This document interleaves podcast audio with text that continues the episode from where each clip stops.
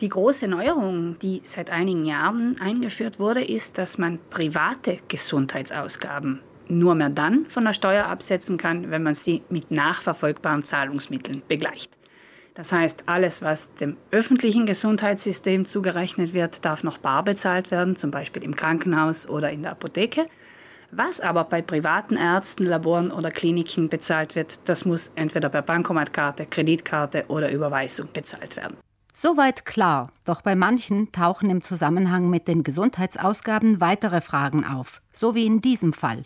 Rechnung eines privaten Zahnarztes, ausgestellt auf die Frau, bezahlt mit Bankomatkarte des Ehemanns.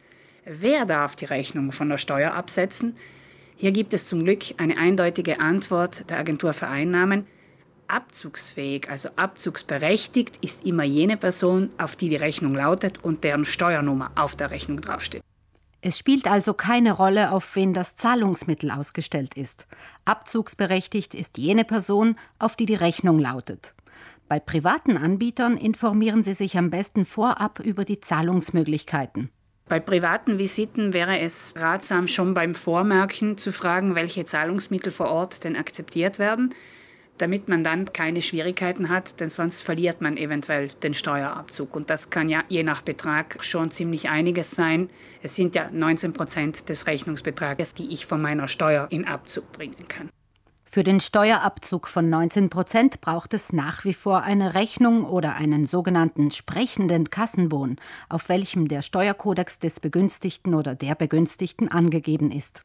Mittlerweile ist es ja so, dass ganz viele Gesundheitsausgaben dann automatisch an die Agentur für Einnahmen übermittelt werden müssen von Seiten der Freiberufler, die mir den Dienst leisten oder auch der öffentlichen Institutionen. Und wenn ich dann die vorausgefüllte Steuererklärung mache, also den famosen 30 Precompilato, ich dann diese Ausgaben alle schon vorfinde und eigentlich nur noch absegnen brauche.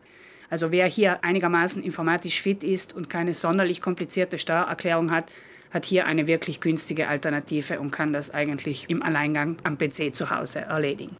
Delegieren geht natürlich auch. Für die Steuererklärung können Sie sich an ein Steuerbeistandszentrum wenden oder an das Patronat der Gewerkschaft Ihres Vertrauens.